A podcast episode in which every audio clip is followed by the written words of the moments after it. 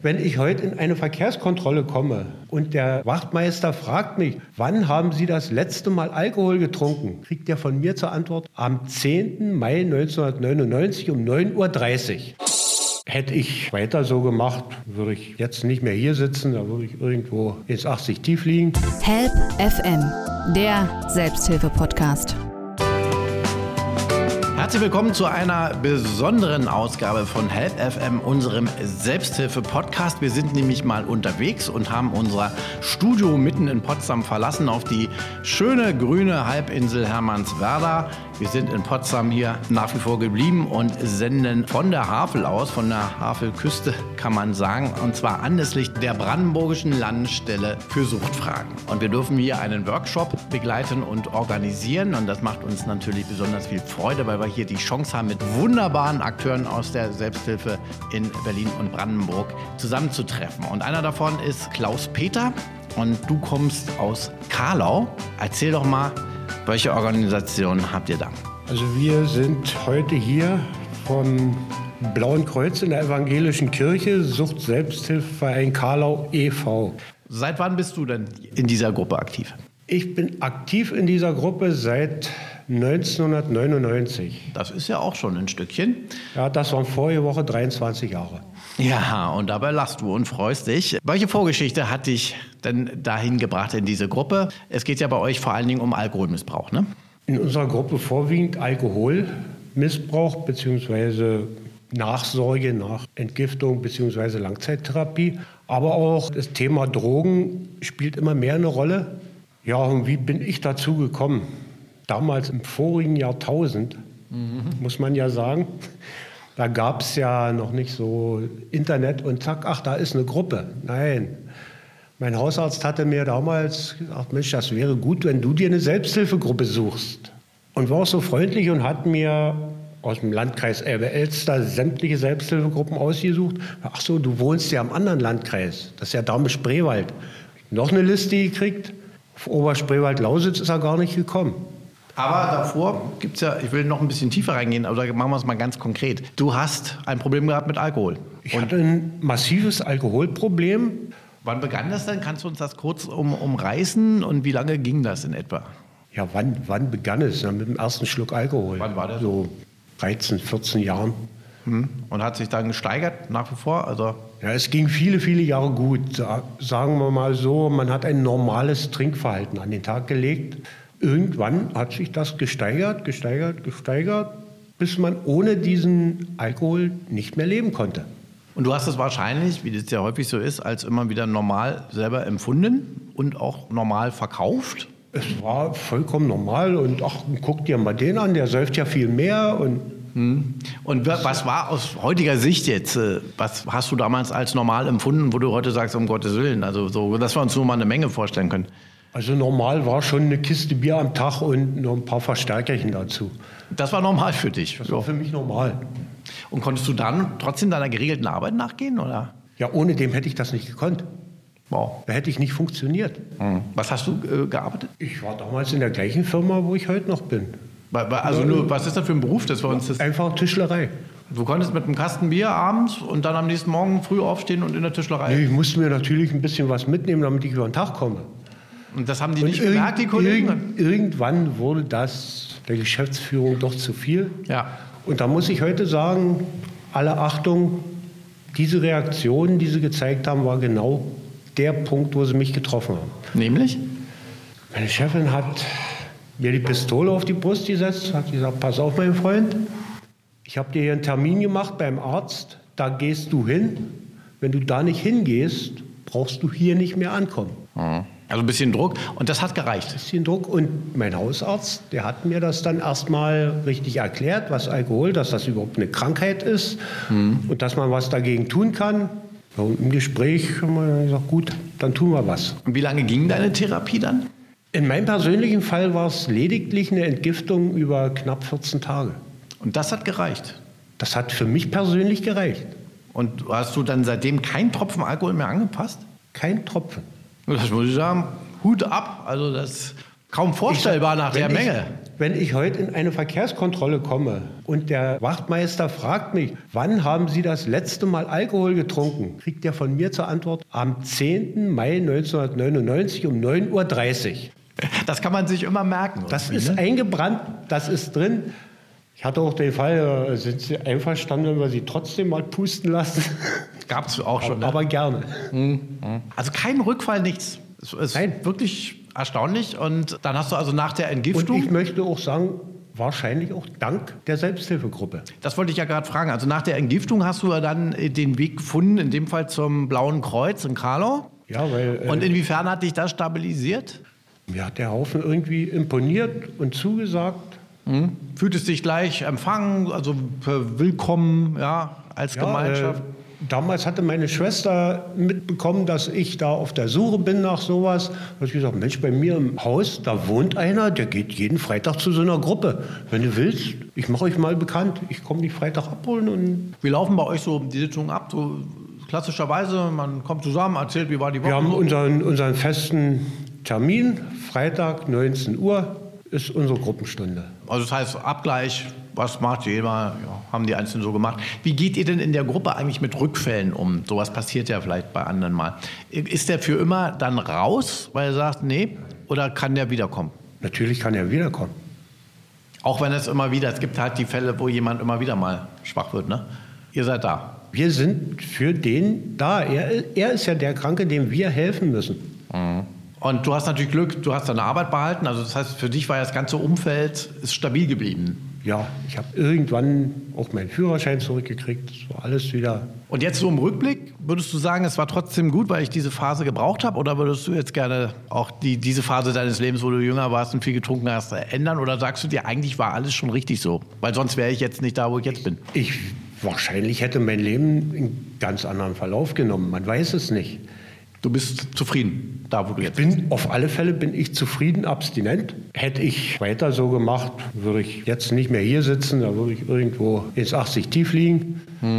Nee, und äh, es macht irgendwann macht es eben auch richtig Spaß, die Erfolge zu sehen von der jahrelangen Arbeit in der Selbsthilfegruppe, wenn man es wieder geschafft hat, jemanden zufrieden, abstinent zu erleben, sei es er ist noch bei uns in der Gruppe oder ist dann seine anderen, seine eigenen Wege gegangen. Und irgendwie verliert man die Kontakte nicht und sieht, Mensch, dem geht's doch auch gut.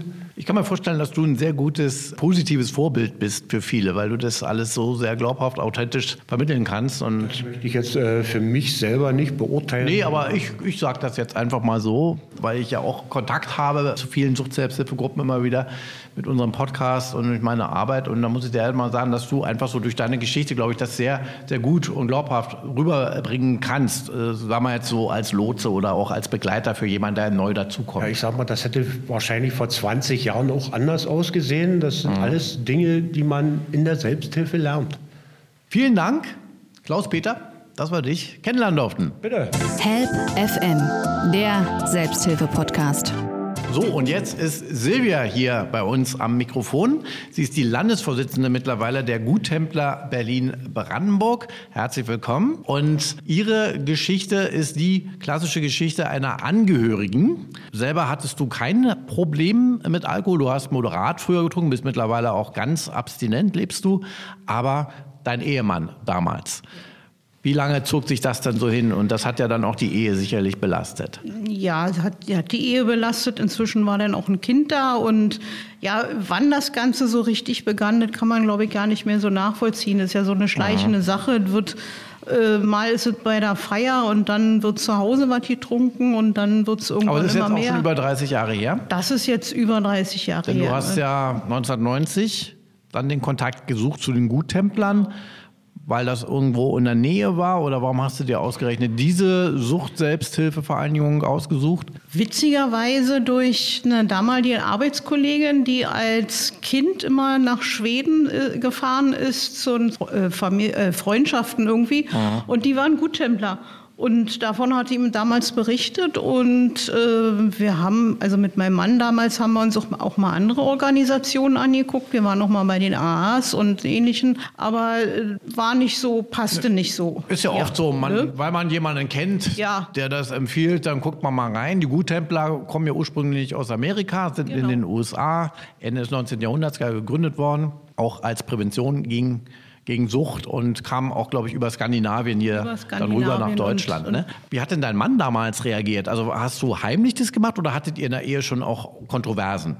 Wie ähm, du gesagt ich hast, hab, ich möchte das so nicht mehr. Ich habe es äh, nicht heimlich gemacht. Ich habe dann, also war schon mal sowieso so organisiert, dass ich damals meine Tochter bei ihm nicht alleine gelassen habe. Also mhm. musste ich da schon immer irgendwas organisieren. Und ja, und dann bin ich halt irgendwann in die Kontaktstelle, damals noch in der Wederstraße in Neukölln gegangen. Inzwischen mussten wir ja umziehen, weil die Autobahn gebaut wurde an der Stelle. Und ja, und dann bin ich da von da aus in eine Guttempler-Gemeinschaft vermittelt worden, die äh, Guttemplergemeinschaft Lichtenrade. Mhm. Und ja, da habe ich Kontakt aufgenommen, habe dann erste Gespräche auch am Telefon gehabt, beziehungsweise dann selbst in die, in die Gemeinschaft gegangen und da Gespräche geführt und an den Gemeinschaftsabenden daran teilgenommen.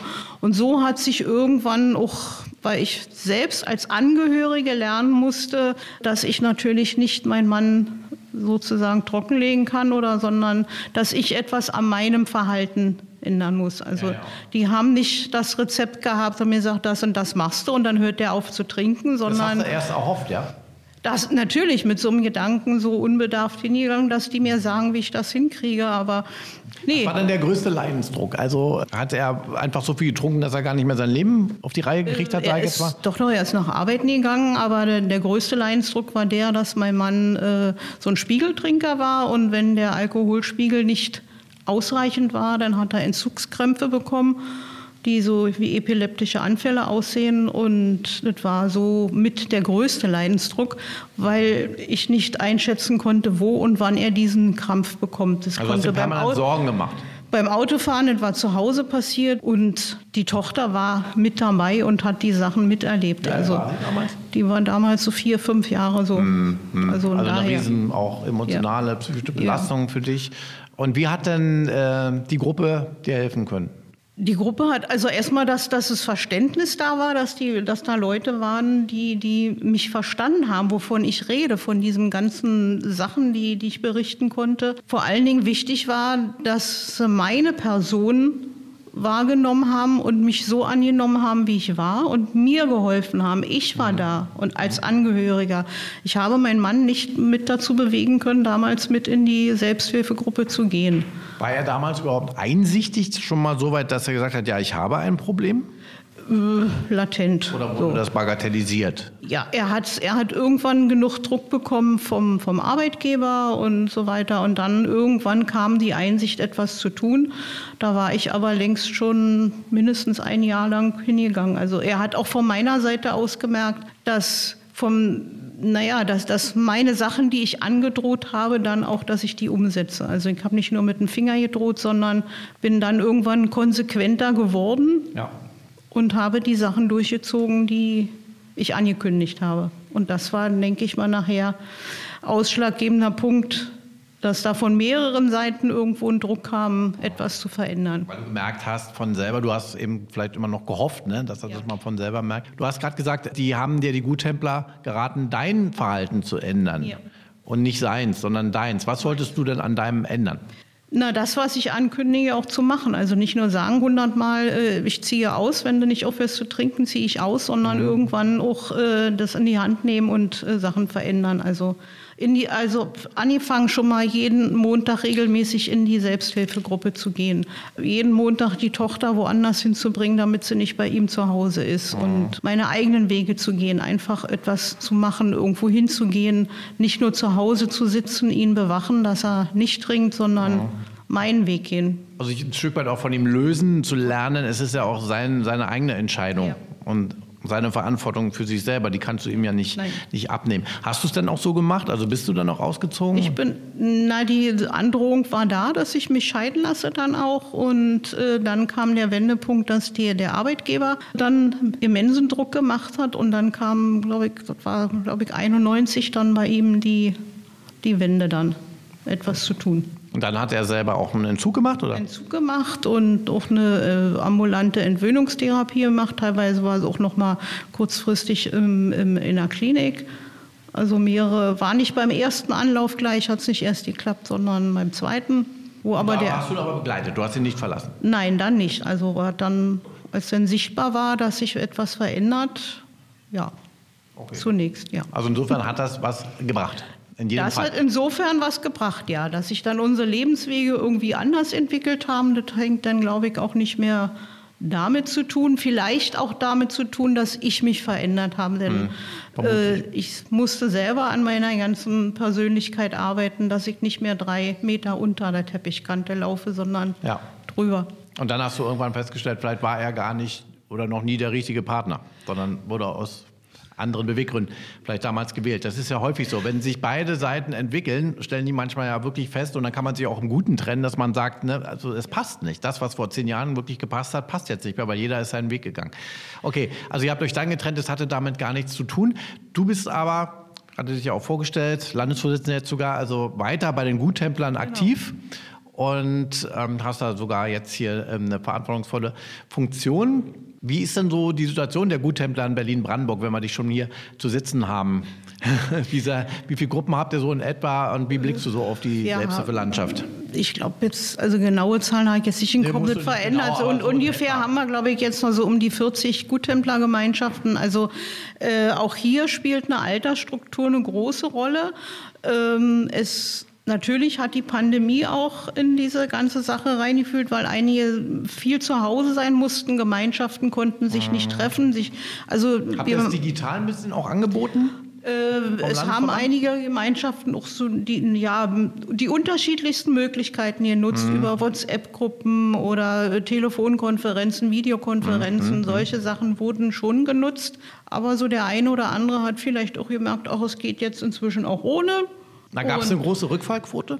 Rückfall, nee, Rückfall glaube glaub ich gar nicht so, sondern mehr so, äh, also äl, vor allen Dingen Ältere, noch älter als ich, die gesagt haben, auch irgendwie geht es auch so, die haben ihr Leben im Griff, also, mhm. aber die bleiben, sind ausgetreten. So, ne? Also. Was würdest du dir vielleicht auch wünschen, so, damit die Suchtselbsthilfe, ich glaube, da sind wir uns ja alle einig, ist eben sehr wichtig, auch um zu stabilisieren, denn mit dem Entzug, mit der Entgiftung ist es ja nicht getan. Nee es bleibt ja nach wie vor ein Problem. Und äh, jeder hier im Raum kennt ja sicherlich auch den Spruch, dass man ja dann immer auch ein Trinker oder ein Süchtiger bleibt, selbst wenn man 30, 40 Jahre trocken ist, weil es eben einfach immer diese Gefährdung bleibt ja. Und da ist ja die, die Selbsthilfe kommt ja dann eigentlich erst ins Spiel und ist dann äh, stabilisierend.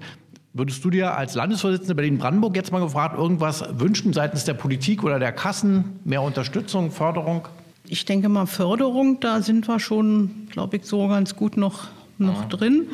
Aber ich, ich weiß immer nicht genau, ob die Zusammenarbeit zwischen den Kliniken und uns so funktioniert. Dass die, ich denke mal mehr, dass die Kliniken oft auch ihre eigenen Selbsthilfegruppen haben und daher äh, der Zulauf zu den Selbsthilfegruppen danach außerhalb der Kliniken nicht so genutzt werden. Ist Wie so. sieht es mit Öffentlichkeitsarbeit aus? Also seid ihr auch bekannt genug? Vielleicht gibt es ja viele, äh, die wissen gar nicht, dass es euch gibt und vielleicht auch abgeschreckt. Guttempler klingt für viele auch so ein bisschen konfessionell, kirchlich, Tempelorden, was weiß ich, so ja, dass dann viele gar nicht so wissen, Mensch, im Grunde ist das, da kann ich sofort hingehen, so wie es dir ja ging. Ja. Und die helfen mir.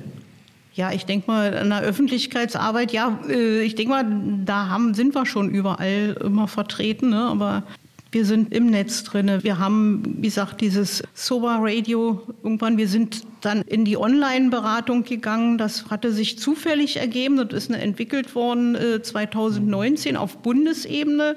Ja, das, was wir solche Sachen auch anbieten. Ne? Also wir ja. mussten uns auch schon verändern. Und also die reine klassische Suchthilfe alleine hilft nicht mehr, was natürlich nicht die Präsenztreffen äh, vertreiben sollte. die ne? Jungen, die haben auch ein anderes ne? Drogenproblem. Mhm. Da geht es oft ja. um, um multiple Drogen oder auch ja. um, um andere, also Tabletten oder Cannabis-Süchte, auch teilweise weniger Alkohol oder Alkohol ist nur ein Teil davon.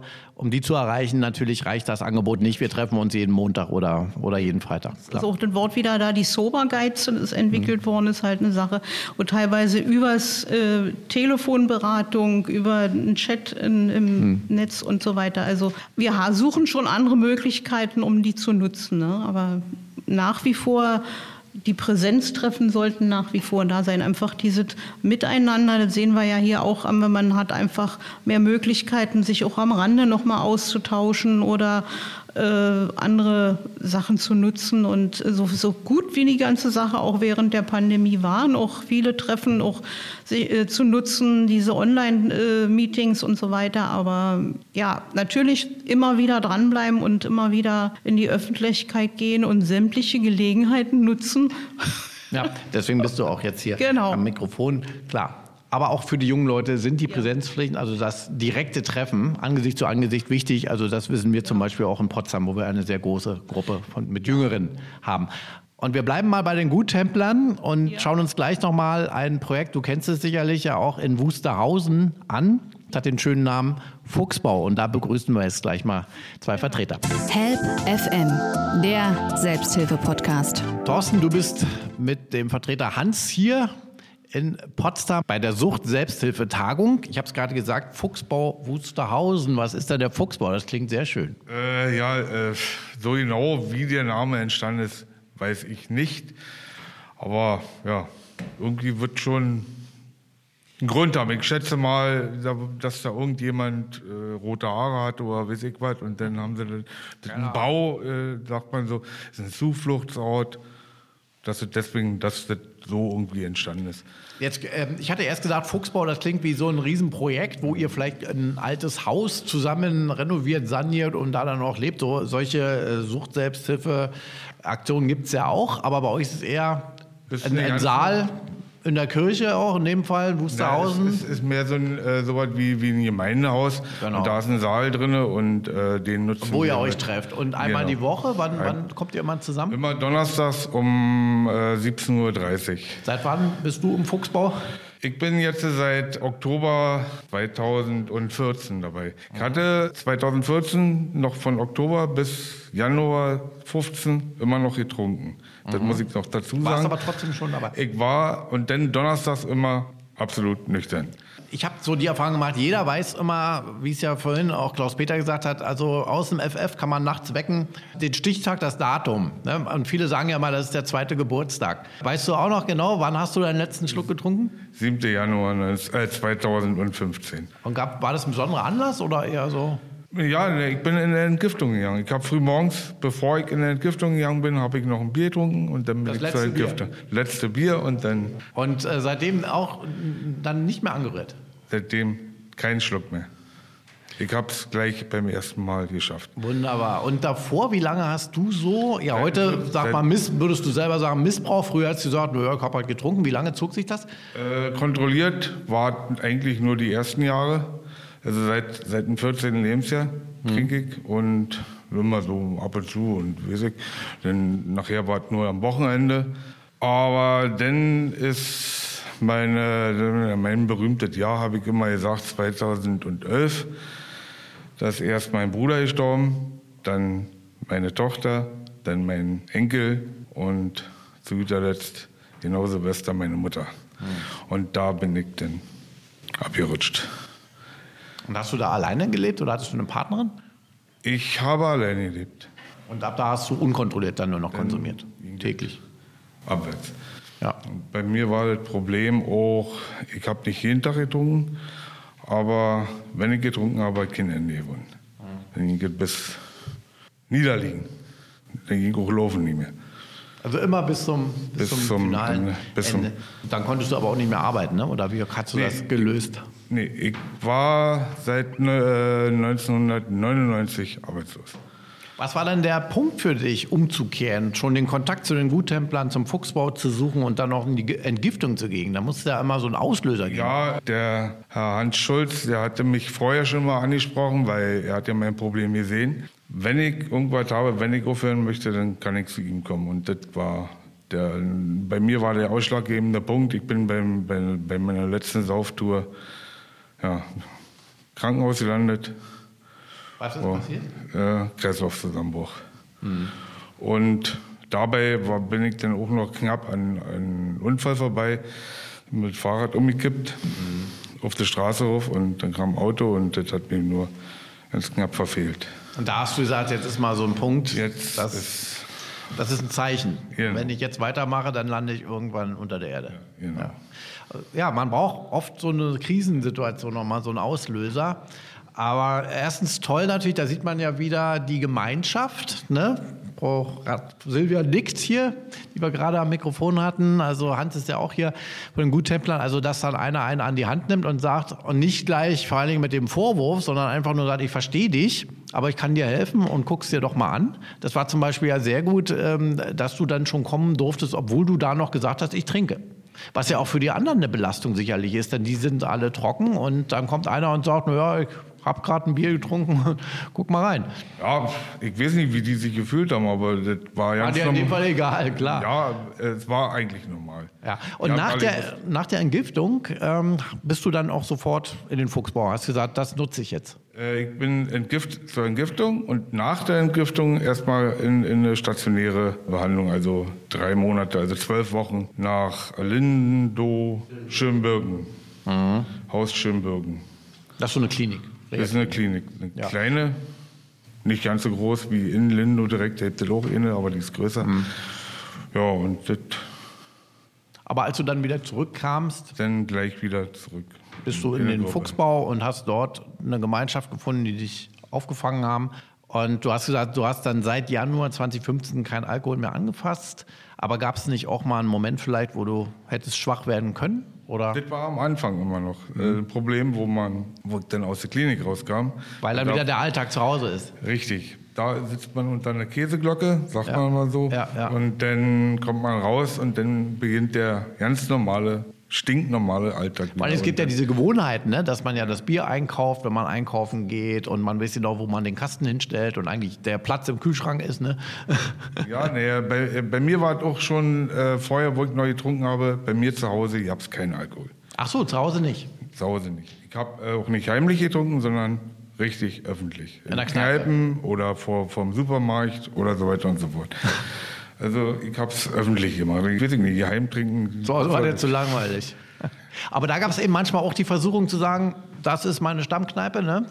da komme ich gerade vorbei, da könnte ich Ja, reingehen. aber ich bin reingegangen, hab Cola getrunken oder Kaffee und hat mir eine Stauß gemacht.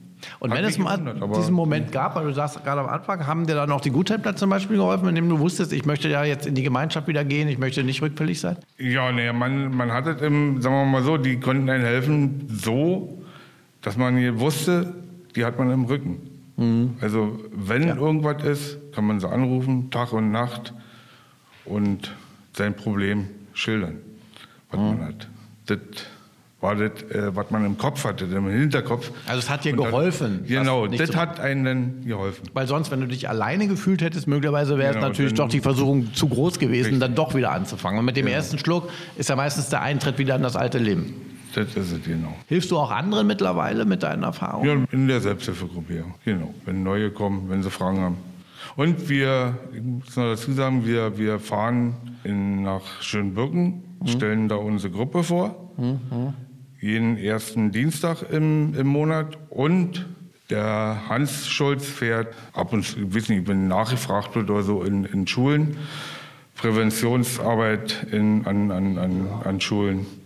Wunderbar. Weil man kann ja nicht früh genug anfangen, weil da geht es ja auch schon los mit dem ganzen Drogen, Drogenkonsum. Genau. Wer ist bei euch so der Jüngste im Fuchsbau? Der Jüngste, ja, der ist 30, wa? Ja, 30. Thorsten, vielen Dank, dass wir dich kennenlernen durften und deine Geschichte und weiterhin viel Erfolg. Dankeschön. Fliegender Wechsel von Wusterhausen nach Wiesenburg in den Fleming. Björn ist bei uns von der Wabe und du hast mir vorhin gesagt, du bist auch hier auf dieser Tagung in Potsdam, weil du dich mal umgucken willst und ein bisschen informieren möchtest. Du möchtest auch gerne eine Suchtselbsthilfegruppe aufbauen bei euch. Erzähl doch mal, was macht denn dein Verein Die Wabe da in Wiesenburg? Also ein Verein sind wir ja nicht, wir sind eine Gemeinnützige äh, GmbH und ähm, wir sind eine ambulante Nachsorgeeinrichtung. Das heißt, äh, bei uns sind die Leute, äh, kommen zu uns nach einer Therapie oder nach einer Langzeittherapie und wohnen dann bei uns auf Miete in WGs und verfolgen ihre Tagesstruktur. Die werden wieder eingegliedert ins äh, normale Leben sozusagen. Sind das eher Jüngere oder ist das gemischt? Ist gemischt. Also es kommt jetzt gerade das jüngere Klientel und ähm, das ältere geht jetzt so, so langsam und dann ähm, mhm. genau. Also auch hier Stichwort, was wir vorhin hatten, Stabilisierung nach so einer äh, Entgiftung und Therapie, ne? dass man dann erstmal die, die Menschen in WGs zum Beispiel auffängt und in so eine Alltagsstruktur begleitet. Genau, genau.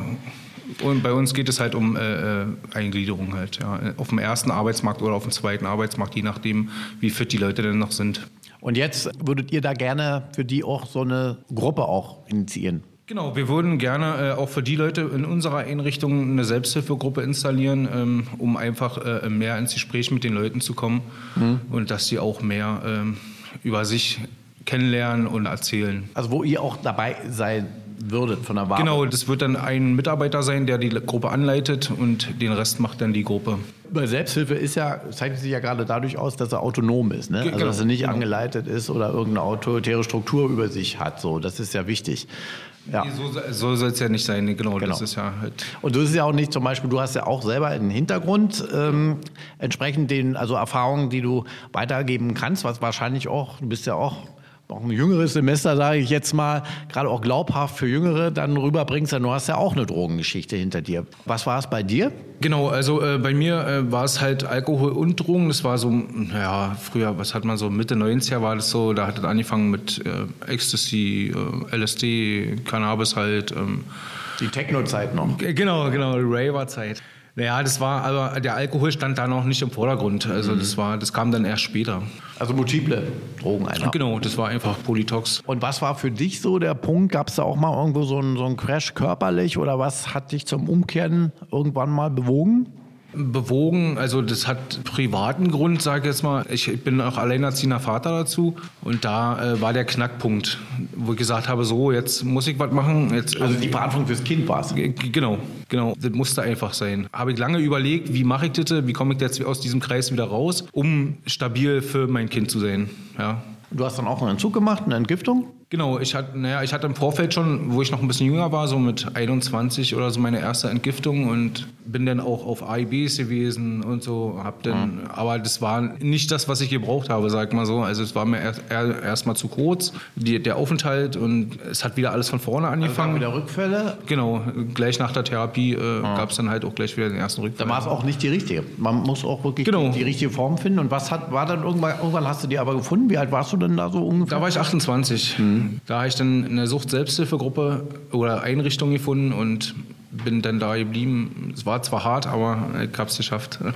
Und als du dann raus warst, ist dann der Entschluss bei dir gereift, dass du sagst, ich möchte sowas beruflich jetzt machen, oder? Genau, ich möchte das nicht mehr. Also das, das davor, das wollte ich alles nicht mehr. Das war einfach äh, nicht mehr das, was ich wollte. Also ich wollte halt ähm, den normalen Weg, sag ich jetzt mal, bestreiten. Genau, und der mir bis jetzt ganz gut gelungen ist. Du hast ja selber keine Selbsthilfe so genutzt, sagtest du mir. Also du hast jetzt nicht Gruppen besucht oder tust du auch heute nicht? Nein, mache ich bis heute nicht, nee. Sondern dir hat diese Therapie und so. Ich würde jetzt aber mal sagen, dass auch deine Arbeit, was du machst, ist eine Form von Selbsthilfe irgendwo auch. Genau. Ich hatte ja nach dieser Therapie hatte ich ja äh, lange überlegt, was ich überhaupt mache. Bin dann auf das Thema Suchthilfe gestoßen und ähm, bin dann halt ähm, durch ein Praktika auf diese Suchthilfeeinrichtung der Wabe gestoßen und habe da mein Praktikum gemacht, habe dann später irgendwann mich auf eine Stelle beworben und das hat dann funktioniert. Genau. Und Weil das, es ja täglich das ja eigentlich gibt, was eine Selbsthilfegruppe irgendwo gibt. Genau, genau. Und das war für mich, also das ist für mich jetzt noch äh, äh, Arbeit an mir selber auch. Hm. Ja, es macht Spaß. Ich kann mich nicht beklagen. Du kannst anderen helfen, genau. deine Erfahrung weitergeben und vor allen Dingen auch wiederum siehst du permanent diese Beispiele, wo du dir wahrscheinlich jeden Tag auch sagst, na Gott sei Dank bin ich da raus, oder?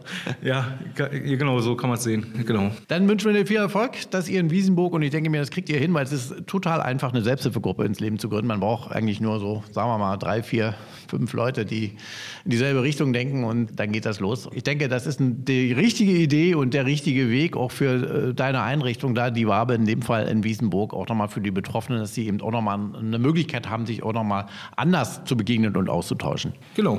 Viel Erfolg. Danke. Help FM, der Selbsthilfe-Podcast. Und zu guter Letzt haben wir auch noch Klaus aus Berlin hier auf dem heißen Stuhl hinter dem Mikrofon vom Kreuzbund. Das ist eine katholische Suchtselbsthilfeeinrichtung. Und jetzt haben wir gerade den Björn gehört. Klaus, du bist ja schon länger in der Selbsthilfe aktiv. Wenn er dich jetzt direkt angesprochen hätte auf dieser Tagung und hat gesagt, Mensch, ich möchte gerne eine Gruppe gründen hier für meine Betroffenen in Wiesenburg. Kannst du mir da mal einen Tipp geben? Was würdest du ihm sagen?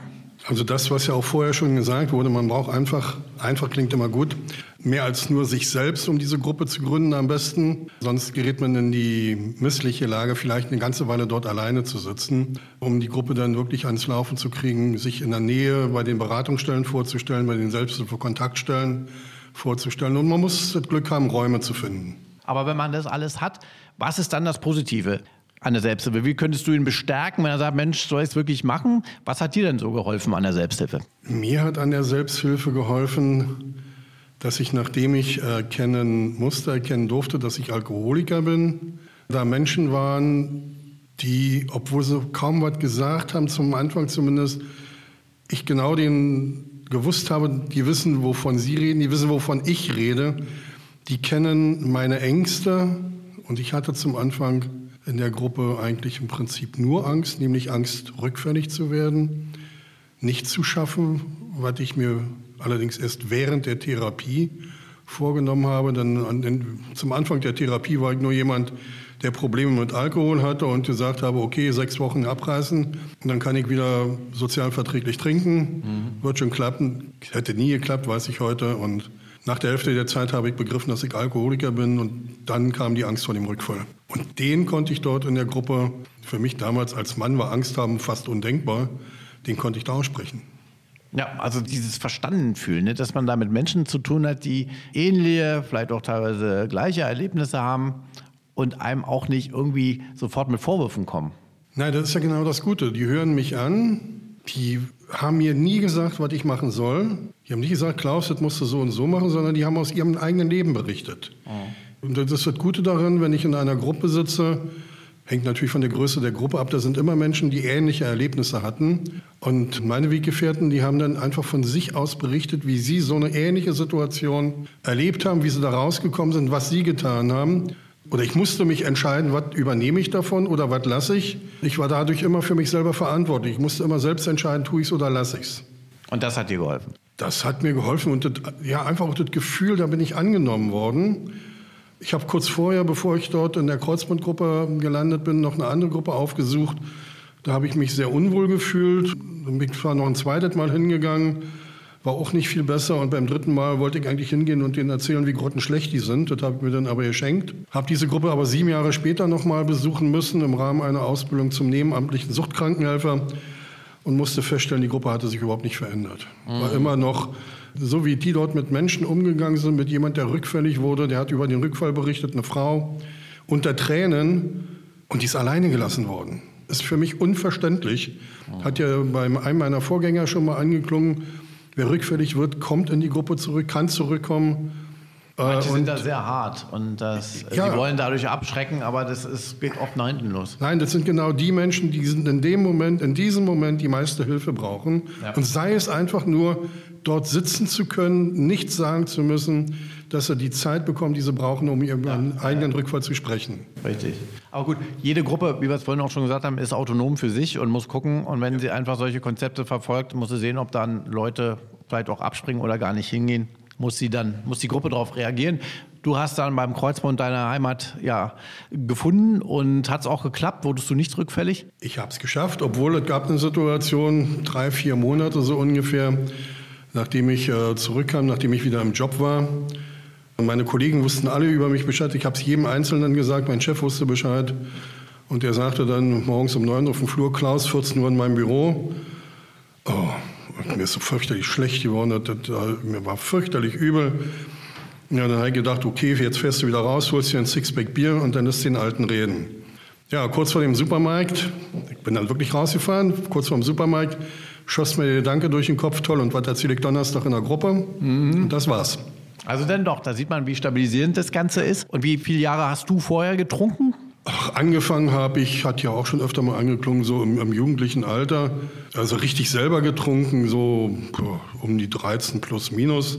Mit unterschiedlichen Zeiten. Es gab Zeiten, da habe ich ganz wenig getrunken. Von da an eigentlich nie getrunken. Gab es dann eigentlich nicht, weil ja, Geselle beisammen sein, abends mit den Kumpels um die, oder am Wochenende um die Häuser gezogen. Das eine Mal beim, beim Kumpel, die Eltern waren verreist, die Bar leer getrunken. Das ist der Moment, wo ich heute noch nicht weiß, wie ich nach Hause gekommen bin. Ja, Studium, erste Ehe. Und da gab es immer Phasen, mal getrunken, mal mehr, mal weniger. Und dann wurde es eben immer mehr. Und, äh, auch über den Tag dann schon, auch bei der Arbeit? Ich habe früh morgens angefangen. Zuletzt, es war nicht mehr schön. Ich habe mir jeden Morgen vorgenommen, heute nicht, heute nur die Zeitung. Ja, Zeitung und ein Sixpack Bier. Bevor ich im Büro angekommen und zu meiner Schande, nee, ich muss einfach sagen, ich bin glücklich, dass es gut abgelaufen ist. Ich bin immer mit Auto gefahren, immer. Und auf dem Weg bis zur Arbeit habe ich dann drei bis vier Flaschen schon mal geleert und dann zog sich das über den Tag hin. Ja, und das haben das die Kollegen eigentlich dann auch mal angesprochen, oder? Nö. Wer hat es dann angesprochen oder wann? Also angesprochen hat einmal einer meiner Vorgesetzten, der von seinem Vorgesetzten dazu verdonnert wurde, mit mir ein Gespräch zu führen. Der tut mir heute noch leid. Ähm, und äh, ja, das war eine Viertelstunde. Der war froh, dass ich dann sein Büro wieder verlassen durfte. Und dann hat es mal so drei, vier Wochen gedauert, wo ich dann, also erst mal ein paar Tage, wo ich gar nicht getrunken habe und dann eine Zeit lang, wo ich es sehr, sehr stark reduziert habe. Aber ich sag mal, ich glaube, nach drei, vier Wochen hat sich wieder eingepegelt. Also ich konnte es nicht mehr lassen. Und was hat dich dann dazu bewogen, aufzuhören? Mein körperlicher Zusammenbruch. Ich hatte innerhalb von vier Monaten äh, zwei akute Bauchspeicheldrüsenentzündungen, die erste richtig heftig. Also heute weiß ich, da lag ich auf Leben und Tod. Mhm. Und die zweite vier Monate später, die war nicht mehr ganz so heftig, aber die hat mich dann dazu bewogen, darüber nachzudenken. Und letztendlich auch die Drohung meiner Frau, mich zu verlassen. Und vor allen Dingen die Angst um den Job. Ja, also man braucht auch einen gewissen Leidensdruck. Ja. Hier nicken auch einige, ohne, kennt ohne jeder. Da, ohne da schon zu wissen, dass ich Alkoholiker bin. Das immer noch von mir ab. Ja, na, weil man das ja auch von sich abweist und sagt, die mag es ja geben, die Alkoholiker, aber ich ja nur bestimmt, ich trinke ja nur morgens ein Papier, ne? Klar. Aber du hast es geschafft und ähm, leitest seit einigen Jahren ja auch schon die Potsdamer Gruppe. Ja. Also kommst immer regelmäßig raus aus Berlin-Spandau zu uns nach Potsdam. Die ist ja jetzt auch schön gewachsen. Ich habe das ja ein bisschen auch sehen können hier bei uns im Seekitz Potsdam. Wir haben die im Mai die bundesweite Woche, ja, Aktionswoche zum Alkohol unter dem Thema weniger. Da gab es ja dann auch eine Aktion hier in Potsdam, unter anderem im Kino wurde der Film äh, Der Rausch gezeigt, der sehr kontrovers ist mit Mats Mikkelsen, weil er eben die beiden Seiten des Rausches zeigt, nicht nur die negativen. Ihr habt euch dann auch dem Publikum gestellt. Wie wichtig ist das denn, Klaus, deinen Augen, dass die Gruppe auch immer wieder rausgeht, nicht nur bei sich bleibt? Also ich finde es sehr wichtig, dass die Sucht-Selbsthilfe präsent ist, dass es sichtbar ist, auch sichtbar für die breitere Bevölkerung, wenn man mit mal so sagen darf. Sucht ist nicht mehr eine Sache, die sich verstecken lässt. Jeder hat es versucht, jeder hat gedacht, ich kann es, weil man nicht mit diesen Menschen spricht. Insofern finde ich es unheimlich wichtig, dass die Sucht-Selbsthilfe einfach Flagge zeigt und ich bin froh, dass wir das in Potsdam hingekriegt haben, hier so einen Tag mitzugestalten, dass sich Akteure auch der anderen Gruppen und vor allen Dingen auch äh, Akteure aus der Suchthilfe mhm. sehr engagiert haben, um dieses Projekt zu ermöglichen.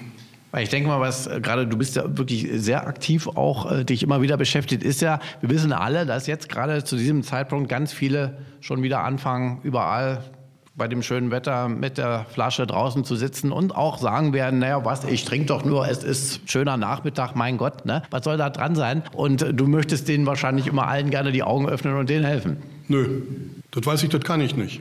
Aber du freust dich sicherlich, wenn sie zu dir kommen. ich freue mich über jeden, der den Weg in die Selbsthilfe findet. Ich freue mich über jeden, der länger bleibt. Und äh, ich weiß auch ganz genau, das ist für jeden, der die Selbsthilfegruppen besucht, jede Woche die neue Entscheidung zu treffen, gehe ich hin oder gehe ich nicht hin. Es gab Zeiten, da habe ich es als Gruppenleiter sehr persönlich genommen, wenn die Leute weggeblieben sind. Die gibt es schon lange nicht mehr. Mhm. Äh, sondern das ist wirklich immer eine schwierige Entscheidung, hängt ja von dem Umfeld ab, vom familiären Umfeld, wenn dann Familie noch da ist, um dann immer wieder zu sagen, nein, ich gehe dorthin. Und ähm, finde ich einfach riesig, wenn die Menschen dazu schaffen, auch den Menschen, das ist vorhin auch schon mal angeklungen, die es nicht schaffen, länger als ein Vierteljahr oder so ähnlich trocken zu bleiben. Das heißt, die regelmäßig rückfällig werden, die dann aber wieder zurück in die Gruppe kommen und wo ich wirklich dieses Gefühl habe, eigentlich dieses Wissen habe, die wollen ernstlich wieder versuchen, trocken zu bleiben. Und sie schaffen es auch immer, um dann zu, im Rückblick zu sehen, die Zeiten, die sie abstinent leben in diesem Jahr, sind deutlich länger oder werden immer mehr gegenüber denen, die sie trinken verbringen. Aber da empfindest du schon Freude. Wenn die, und Glücksgefühle nehme ich an. Ja, natürlich. Und ich freue mich auch, wenn sie mir sagen, Mensch, du hast mir geholfen.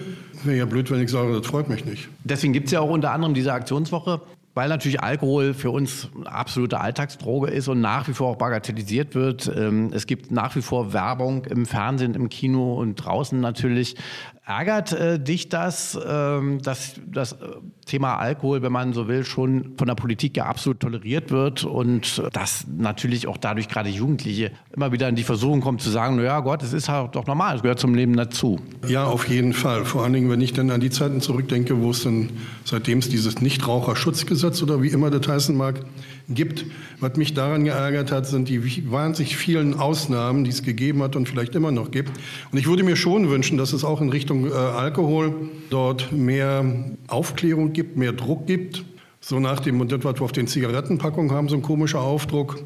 Dann vielleicht sowas, also auch mhm. Bier, Wein und Whiskyflaschen oder welche auch anderen. Sowas gab es mal irgendwie als Karikatur, hatte ich schon mal gesehen, fand ich toll. Lässt sich nicht umsetzen. Und ich weiß aber, das ist ein Wunsch, der noch jahrzehntelang nicht in Erfüllung gehen wird, weil die Alkohollobby einfach zu stark ist. Auch natürlich kommerzielle Interessen spielen da eine Rolle. Ne? Aber man könnte, du hast gerade die Verpackung der Zigaretten angesprochen, natürlich auch die mehrfach vergrößerte Säuferleber auf eine Bierflasche oder Schnapsflasche drucken. Wahrscheinlich hilft die genauso viel wie die, wie die Raucherlunge auf den Zigarettenpackungen. Vielen Dank.